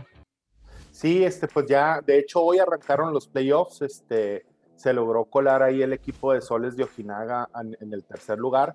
Como te, como te he platicado y como nos platicó él, este, esto fue una especie de burbuja este, ahí en, en, Chihuahua. Se jugaron 10 juegos donde ganaron 6 y perdieron 4 quedaron en, tercer lugar y hoy arrancó este, la primera serie de playoffs, que es el, 1 y el 4, Dorados de Chihuahua contra Toros. Y, y, los, y los soles de Ojinaga del Tavo se van a enfrentar a Centauros. Centauros, que, también juega otro nogalense ahí, pero este como jugador, este Víctor Álvarez, ¿no? Entonces, este, los dos ahí se, se están colando. Él, él, arranca el día de, de mañana. Mañana arranca la primera serie es prácticamente, es, la primera serie es el que gane 3 de 5 y ya la final va a ser el que gane este, 4 de 7. 4 de 7. Pues le deseamos toda la suerte. Eh, recordemos, pues no hace mucho Tavo Quintero pues, nos estuvo platicando antes de regresar a Chihuahua pues los planes que traía y pues ya está ahí en la fiesta grande, ¿no? Entonces cerramos lo que es nuestra, nuestro segmento de básquetbol, una cápsula presentada por Wings to Go and More, ubicados en la Avenida Hermosillo. Eh, acudan, vayan, chequen el menú, también lo pueden hacer pues obviamente en sus redes sociales, en Facebook, pueden checar el menú, hacer su pedido por teléfono, pasar a recoger y pues disfrutar ahora que se viene el fin de semana deportivo, ¿sí? Y pasamos a lo que es el segmento de las ligas mayores del béisbol, la MLB, segmento patrocinado por Eric Jurado y Alebrije Creativo, necesitas uniformes, necesitas cosas para tu fiesta, camisetas, detalles, contáctalo, Alebrije Creativo en Facebook. Eh, buenos uniformes, los que están manejando. Eh, precisamente en la semana hablé con él. Eh, este fin de semana hay un evento en Hermosillo de fútbol americano, del 7 contra 7, y pues hablé para cotizar ahí algunos uniformes. Realmente no llegamos a algún acuerdo precisamente por por el material que está manejando de élite, pues obviamente necesitábamos un poquito más de tiempo, pero pues un gustazo ahí saludar al buen Eric Jurado. Sí, entonces Alebrije Creativo, contáctenlos, platiquen, vean sus catálogos, si ocupan algo, pues obviamente eh, mencionen que lo escucharon aquí en UA Deportes el podcast y se van a llevar un descuento del 15%. Eh, semana otra vez, Chacho, de las ligas mayores del béisbol con bastantes juegos y obviamente no fue una semana común. Dos juegos sin hits se lanzaron en el lapso pues, de cinco días prácticamente. El primero fue el día sábado cuando por fin los padres de San Diego tuvieron su primer sin hit ni carrera en toda la historia. Sí, el pitcher Joe Musgrove fue el afortunado en darle pues esa alegría ¿no? a los padres de, San Diego. Eh, contra los Rangers de Texas, score de 3-0. Musgrove ponchó a 10 en ese partido, solo se le envasó eh, Joey Gallo eh, con un golpe. Eso fue lo que evitó que Musgrove tuviera el juego perfecto. 28 años Musgrove, nacido en San Diego y apenas llega al equipo esta temporada proveniente de los Piratas de Pittsburgh y además de ser el primer juego sin hit de los padres, pues fue también el primer juego sin hit en el nuevo estadio de los Rangers, que ya sabemos que está pues autorizado para estar trabajando a toda su capacidad en el Globe Life eh, Field 27.575 fans fueron los que presenciaron la historia. Y aquí es donde yo pensaba, bueno, si pasa eso con San Diego, eh, pues yo creo que todo el mundo hubiéramos pensado que pudiera haber sido Yu Darvish eh, o Blake Snell, que fue pues que fueron las adquisiciones estrellas que hicieron. Y mira que vino Joe Musgrove a hacer pues la hazaña el pasado día sábado. ¿Qué te pareció, Chacho? Yo creo que pues la cercanía con San Diego, los padres que están mostrando una, mejoría desde la temporada pasada, como que dio ese sentimiento pues de alegría, ¿no? De que por fin un equipo que se ha caracterizado pues por mucho tiempo de no ser un equipo ganador y que viene de menos a más estas últimas dos campañas y por fin logra la hazaña pues este muchacho Joe Musgrove, ¿no? Sí, la verdad es que pues una, una gran sorpresa, ¿no? Y más que nada por, por ser la primera vez que, que, que, San Diego este, hace esta hazaña. Pero sí, no, estaba viendo, no me tocó ver el, el, el, juego, pero estaba viendo los highlights y así, y sí, la verdad es que te pega la emoción porque sí, escuchas también la gente, tanto de los Rangers, tanto de los padres, y, y te va pegando la emoción de, de, que vas viendo un juego sin hits y, y, y cómo se llega, todavía hasta a, a lo último, ¿no? Este, eh, estuvo muy cerca de, de, de perder ahí el, el, juego sin los hits, pero sí, eh, pega bastante el que ya la gente esté yendo a los estadios totalmente. Eh, como te he comentado semanas atrás, se siente pues la temporada de la MLB como antes, ¿no? No como la temporada pasada, que igual era el béisbol y, y, la veíamos, ¿no? Pero, pero ya se siente otra vez esa la algarabía. Y luego, pues no, el perder el juego perfecto, digo, en este no estuvo tan marcado porque el golpe a Joey Galo vino en la cuarta entrada, ¿no? Pero el otro caso del, del, juego sin hit ni carrera, pues fue el que se suscitó eh, la noche de ayer, ayer miércoles 14 de abril. Eh, Carlos Rodón de los White Sox de Chicago estuvo a dos outs de tener el juego perfecto, es decir, que no se le envasara nadie y vino pues el descontrol, le dio un pelotazo eh, al catcher de los indios, Roberto Pérez, cuando la cuenta decía en la novena entrada dos strikes y un out, ¿no? Entonces ahí yo creo que marca mucho más el, perder el juego perfecto, sin duda es una gran hazaña lanzar un juego sin hit ni carrera, pero es una hazaña pues mucho más difícil de conseguir el que no se te envase a nada, ¿no? Entonces Rodón eh, ponchó a 7 en el juego de ayer, Chicago le ganó a Cleveland 8-0 y Rodón se convirtió, pues contrario a lo que vimos aquí con los padres, al pitch, a ser el pitcher número 20 en la historia de los White Sox en conseguir un juego sin hit ni carrera, ¿no? Si mal no recuerdo, lo que leí es que los White Sox son el segundo equipo eh, con más juegos sin hit en todas las ligas mayores, solamente atrás me parece que por tres juegos de los Dodgers de Los Ángeles, ¿no? Entonces, eso en cuanto a la historia en el béisbol es histórico que que ya llevemos apenas eh, iniciada la campaña dos partidos sin hit ni carrera. Fue buena semana en ese aspecto en los lanzadores. Pero también para los mexicanos tenemos muy buenas noticias en las ligas mayores. Magdalena de Quino Sonora está de fiesta. Los hermanos Urias se despacharon en el mismo día, un cuadrangular cada quien. Eh, Luis Urias, Ramón Urias conectaron jonrones exactamente el mismo día, uno con los Orioles, otro con los cerveceros de Milwaukee. Negro, platícanos un poquito de esta hazaña de los magdalenenses. Sí, pues como mencionas ahí, este, el, orgullo de Magdalena, ¿no? Este, los hermanos Urias este, se aventaron pues esto que es un hecho histórico para, para el béisbol mexicano y para el béisbol, mexicano en las grandes ligas, ¿no? Ahora, este, el, el antier, el 13 de abril, este que pues que los dos, que los dos pegaron, pegaron run creo que, que definitivamente pues es, de entrada es una muy buena noticia porque pues es, se espera que, respondan con el, con el bat este, los dos, de hecho lo platicábamos cuando arrancaba esto que su trabajo en el cuadro creo que lo tienen bien definido, pero necesitan responder con el, con el bat, ¿no? Entonces, eh, primero arrancó ahí este Ramón Urias, ¿no? Este, él, él fue el, el, primero que lo pegó y después este Luis. Eh, la mala pues fue que ambos perdieron, ¿no?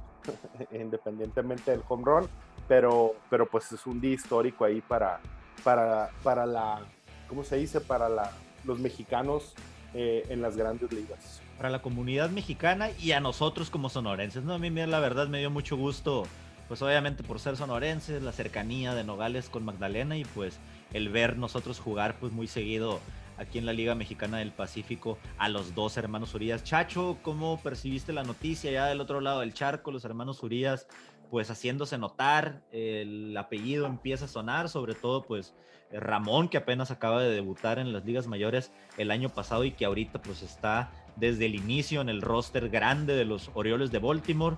Eh, ¿Cuál es tu sentir con, esta actuación del Huicho y del Moncho?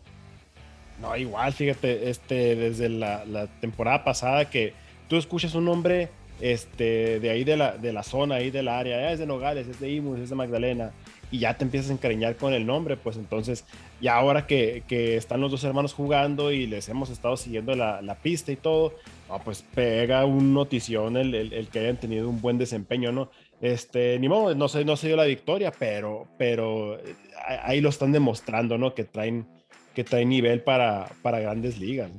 Así es, y pues obviamente, aunque no es sonorense, también no dejamos de lado también ahí en la Legión Mexicana, pues la gran labor que está teniendo como abridor en la rotación de los Dodgers de Los Ángeles, el sinaloense Julio Urias, ¿no? Ya se despachó también con su segunda victoria en igual número de aperturas, buenas actuaciones las que está teniendo Julio Urias, todavía nos hace vibrar y recordar pues en la Serie Mundial cómo fue el encargado pues de sacar el último out y también pues no digno de, de los mexicanos en mencionarse, ¿no? Entonces con eso vamos a, a cerrar lo que es la información en el juego de la pelota, en las ligas mayores del béisbol. Este segmento fue patrocinado por Alebrije Creativo. Entra al Facebook, dale su like, contacta a Eric Jurado y disfruta pues toda la gama de productos que te puede realizar con un trabajo 100% garantizado, muy buenos diseños, años trabajando con nosotros ahí en el equipo de fútbol americano y pues siempre con la mejor disposición de ayudarnos. Saludos a Eric Jurado. Cerramos lo que va a ser el podcast número 15 con la cápsula de las artes marciales mixtas. Hoy nos vamos a enfocar solamente, Chacho, en lo que es la función de la UFC que va a tener lugar ahora el día sábado 17 en el Apex de Las Vegas todavía. Una semana ya nomás nos falta para llegar al evento número 261, que es cuando la gente va a volver a los eventos en vivo de la UFC con la gran cartelera de los tres campeonatos que va a haber el, en el 261 con la pelea de Jorge Masvidal contra Kamaru Usman número 2 y los dos campeonatos femeniles donde Valentina Shevchenko estará defendiendo su título ante Jessica Andrade y también Weili Shang contra Rose Namajunas, ¿no? Entonces, es el último evento eh, sin gente en el Apex de Las Vegas. Las preliminares van a estar arrancando a las 4 de la tarde, tiempo de Sonora. Las estelares a las 7. Y pues bueno, ¿no? Es una cartelera decente, chacho. Hay buenas peleas preliminares ahí que llaman la atención. Por ahí traemos un par. En las estelares destacadas, por ahí también hay otro par. Platícanos un poquito en las preliminares, con qué nos arrancamos. En los pesos pesados, Alexander Romanov va a enfrentar al español Juan Espino. Platícanos un poquito de esa previa. Sí, mira, Ale- Alexander Romanov eh, viene de, de un. tra- trae una muy buena escuela eh, con una. ah, de hecho, las aptitudes que tiene se parecen muchas a, la- las de Daniel Cormier. Es, un, eh, es pesado, pero, pero es muy bueno ah, este, luchando, ¿no? Y es muy bueno en el ground and pound. Entonces eh, va contra, contra Juan el Guapo Espino, este español que viene del, del, del, am, del de UFC, del, del contender. Entonces viene del equipo de, de Robert Whittaker que está en, la, en el main fight. Entonces eh, esta cartelera, eh, perdón, esta pelea en especial pinta muy bien. Eh, me atrevo a decir que es de las pocas veces que, te, que puedo decir, sabes que vale bastante la pena aventarte todas las preliminares, porque también la primera, desde, la, desde el principio de la, de la cartelera preliminar, hay muy buenos luchadores, hay muy buenos peleadores, este, traen muy buenos números, traen, traen muchas, este, eh, traen muy buenos récords. Entonces, este, Alexander Romanov, por ejemplo, trae, trae 10 ah, trae 10 victorias y todas estas, estas 10 victorias, perdón, las ha terminado. O sea, todas se han ido por submisión o por knockout, ¿no? Entonces, este, y por el otro lado, Juan Espino trae 8, 8 que han sido por la sumisión y un, el, uno en, en, en, en knockout, pero todas estas han sido en el primer round. Entonces es muy interesante ver a ver cómo se van a poner este, al tú por tú, dos, dos grandes exponentes de, de este tamaño. Y el King Kong Romanov, como le apodan, ¿no? Me llama la atención que viene de Moldavia, fíjate, especialista en lucha. Tercera pelea apenas en la, en la UFC y como bien mencionas, ¿no? Por, de- por derrotó en noviembre a Marcos Rogueiro. Eh, y, y mientras pues obviamente el guapo Espino lo recordamos pues en ese reality, en The Ultimate Fighter, pues cómo fue donde se catapultó a la UFC y como bien dices también con 10 victorias al hilo en su carrera. Su última victoria pues fue apenas el pasado mes de septiembre ante Jeff Hughes, ¿no? Otra de las estelares, eh, perdón, de la, la, estelar de las preliminares eh, va a haber involucrada pues a Tracy Cortés, una descendiente mexicana originaria de Phoenix, Arizona y pupila pues del gran Henry Sejudo, ¿no? Ella viene en una racha de 8 victorias, tiene récord de 8-1, la más reciente ante Stephanie Egger el pasado mes de octubre, va a enfrentar a Justin Kish con récord de 7-3. Fíjate, Justin Kish, eh, a pesar del apellido, es rusa, tiene un nombre medio extraño, es Betlana, no sé qué, pero pelea pues bajo el nombre de Justin Kish, especialista en Muay Thai, cinturón negro en Kempo, además de dominar pues box, kickboxing. Ella viene de perder con Sabina Mazo eh, por su misión en septiembre del 2020.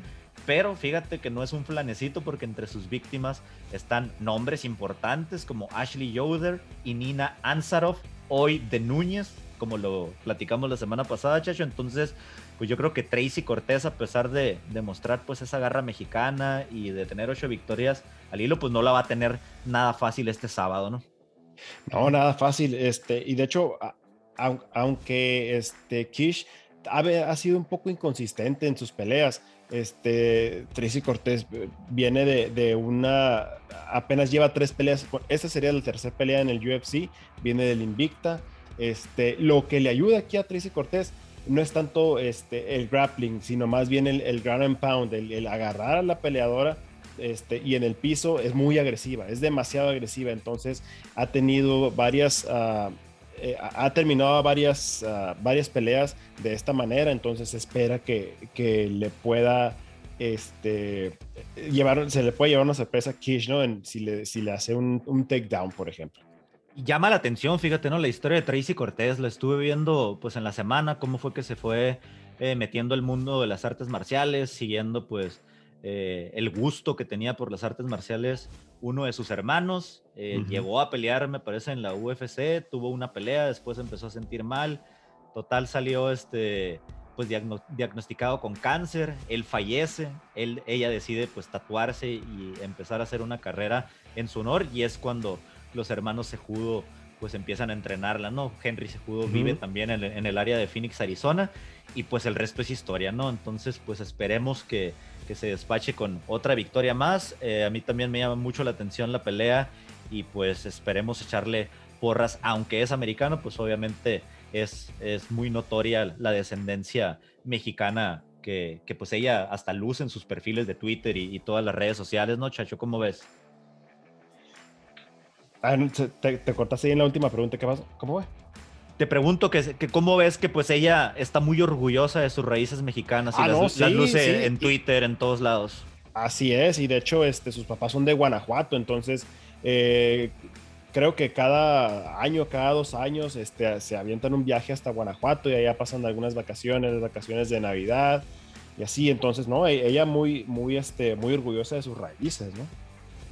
Bueno, entonces eso en cuanto a las eh, preliminares que les recomendamos. Ahora nos pasamos a las estelares. El co-main event de la tarde va a ser protagonizado ahora en el peso ligero por el ranqueado número 10, Jeremy Stephens, viejo conocido. Ahorita les vamos a platicar por qué. Con un récord de 28-18 va a enfrentar a Dakar Close, que tiene récord de 11-2 y 1.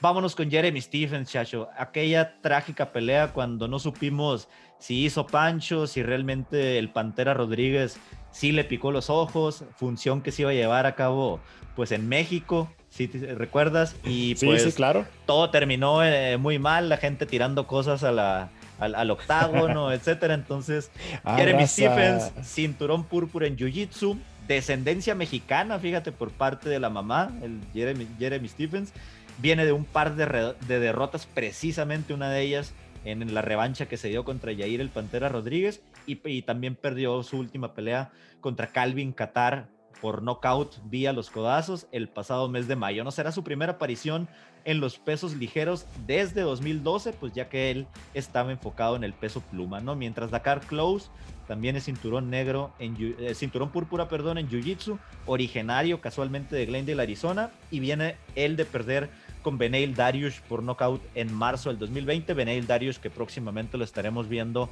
en las carteleras enfrentando a Tony el Cucuy Ferguson. Platícanos de esta pelea, Chacho, ¿qué esperas? ¿Qué ves eh, notable? Jeremy Stephens, ¿te gusta? Dracar Close puede presentar algo eh, en contra de, de Stephens que viene pues en una seguidilla de dos derrotas. No, totalmente, este, totalmente. Yo creo que Stevens todavía trae bastante en el tanque. Sí, se, se vio, se vio bastante mal. Eh, digo, fue una, una, una, pelea muy polémica, ¿no? Tanto en el, en el, en el octágono como en el hotel. Este, todavía se hicieron de palabras ahí entre Jair Rodríguez y, y Stevens. Este, pero no, eh, sigue siendo un peleador muy fuerte. Eh, eh, no, no, está nada fácil para Stevens viniendo de, de, unas derrotas de estas, pero, pero sí se nota que todavía tiene el, nivel, ¿no?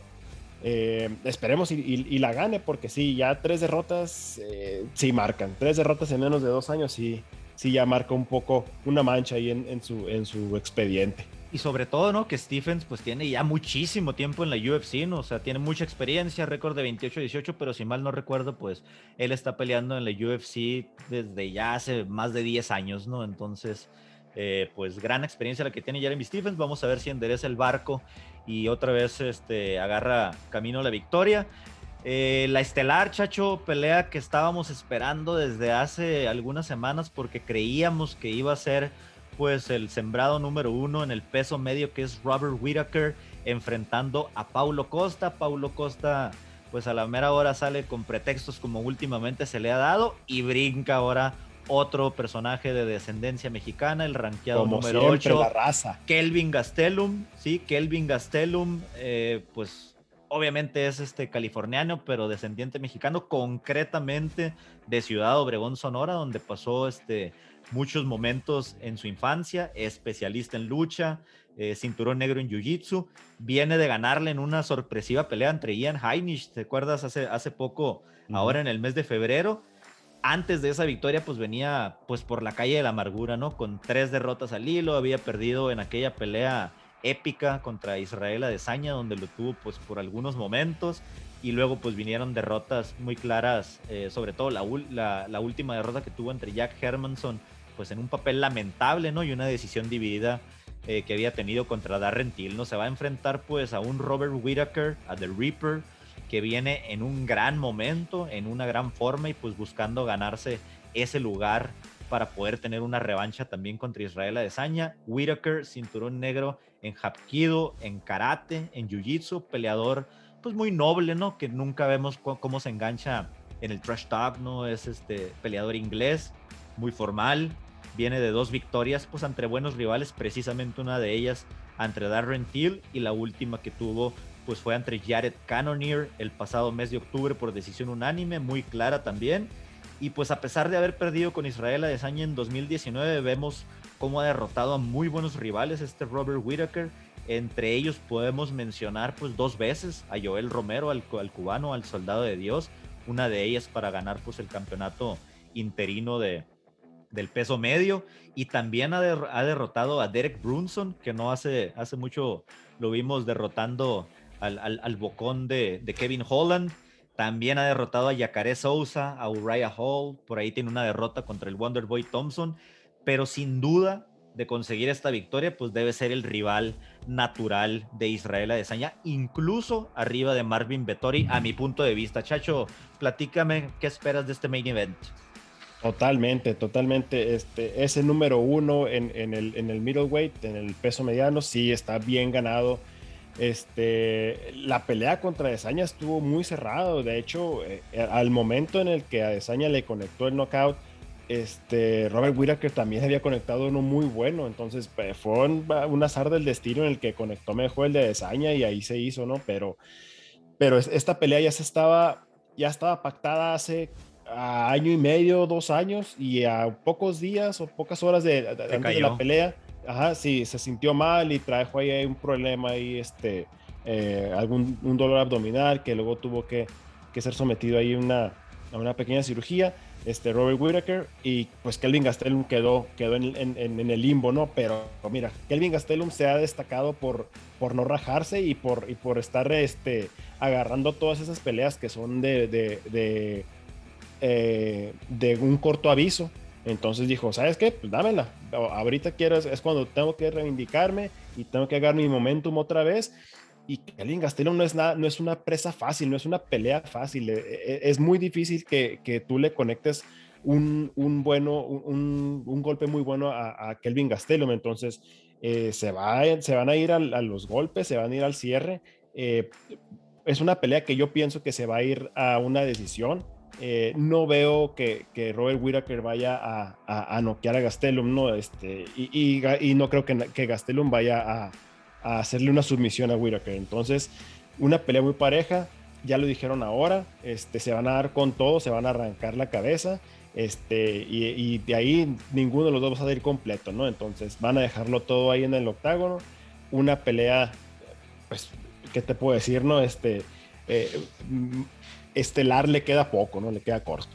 Y sin duda, ¿no? Es una prueba, pues, de oro, ¿no? Para Robert Whit- Whittaker si realmente quiere volver a pelear por el campeonato, pues, de, de peso medio, ¿no? De perder, pues, obviamente, el rival natural va a ser Marvin Vettori en contra de, de Adesanya, pero si gana, pues yo creo que todo el mundo nos estamos, pues, saboreando esa revancha, sobre todo porque vimos cómo, cómo Robert Whittaker estuvo en un plan espectacular entre Jared Cannonier, le cocinó a patadas, este, toda, toda la tarde cuando Jared Cannonier pues obviamente estaba pronosticado como para ser quizá también un, un candidato a esa pelea del título, ¿no? Para cerrar nuestra cápsula de la UFC, Chacho, platícanos, el día de hoy se vinieron algunas firmas importantes para peleas futuras, por ahí sabemos que Amanda Núñez ya firmó su próxima pelea, también por ahí vimos que ya se oficializó lo que va a ser la, la siguiente defensa del polaco Jan Blachowicz. Platícanos un poquito de qué peleas se vienen en eventos futuros. Hablamos de allá de por el verano, en julio, en agosto.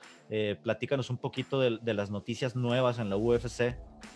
Mira, ya la mencionaste ahorita, este, se viene eh, la pelea de Amanda Núñez contra Juliana Peña, este, contra la, ve- la venezolana.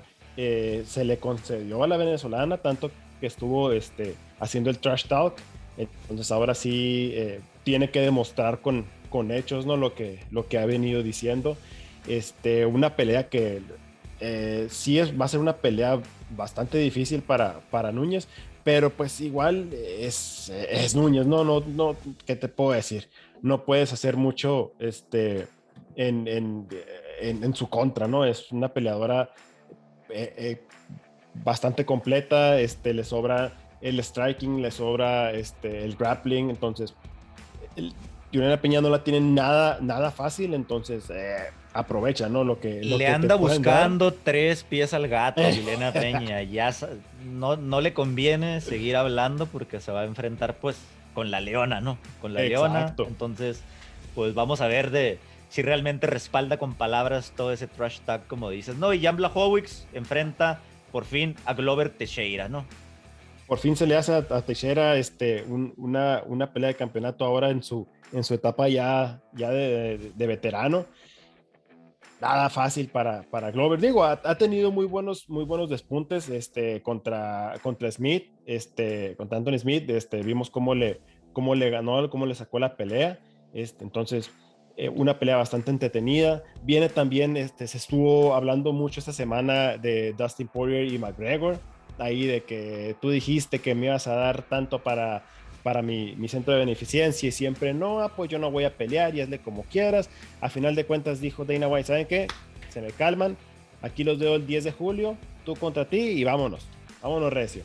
Entonces esa pelea ya está pactada para el 10 de julio en el, en el main event, ¿no? De, de- en el, igual, en Las Vegas, este, ya no va a ser en el Apex, ahora va a ser en el T-Mobile Arena, eh, ya con más gente, ahora sí con, con, ya con más fanaticada.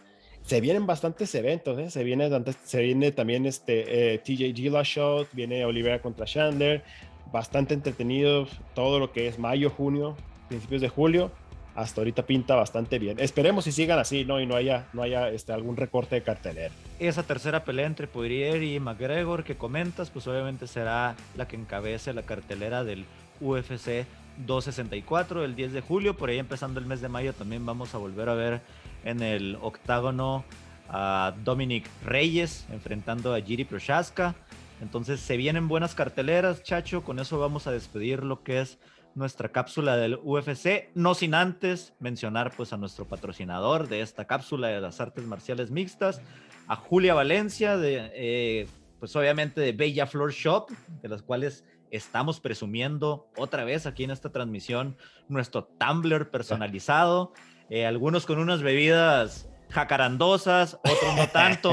No platicamos antes de empezar el podcast que nos íbamos a tomar esta noche. Yo personalmente pues eh, al ser jueves, vasito con agua, heladita, tú te estabas tomando por ahí, vi unas cervecitas, unos, unos alipuses, Unos el negro por ahí se estaba echando eh, una cenita y aparte pues lo vimos ahí con cierta marca muy reconocida de refresco de cola, que no podemos decir el nombre, no podemos decir Sin el nombre, azúcar. pero sin, Sin azúcar. azúcar. así es, sin azúcar por aquello de la dieta. Bueno muchachos, este, vamos a cerrar lo que es este podcast número 15, no sin antes pues agradecer la atención de todos nuestros pues escuchas. Por ahí mandamos un saludo al buen amigo Fabián Bustamante, a Gilberto Robles, que, siempre están pendientes pues de las cosas que hablamos aquí en los deportes, grandes amantes de los deportes también. Por ahí la gente que, está pendiente de la cápsula precisamente del UFC como Javier Román, Negro, alguien a quien quiera saludar antes de despedirnos en esta emisión número 15.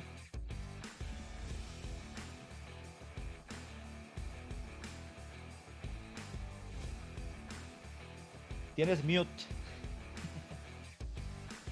Sí, te digo, este, tengo, tengo, tengo aquí varios saludos. Primeramente, este, el equipo infantil de los Huskies, del coach Andrés, ahí un, equipo de Tochito que se volvió en equipo de básquetbol y ganó el, el cuadrangular este, la, la semana pasada ahí en el, el- el fin de semana ahí entre jugadores de Tochito, basquetbolistas improvisados, pero hicieron muy buen papel El buen Andrés Ramos. ese mero. Y también aprovechar para saludar a los equipos que se van mañana, de hecho, coach, al, al Internacional de Maxi Baloncesto a Cancún, este, a los de Nogales Calle, 40 y más, este, Iván López, Gergero Chávez, Castillón, Marcos López, Adrián Siqueiros, Jorge Lara, el Troca Subiate, Jera Ramos, Mike Acuña, el Junior Andrade, Alfredo Esqueda.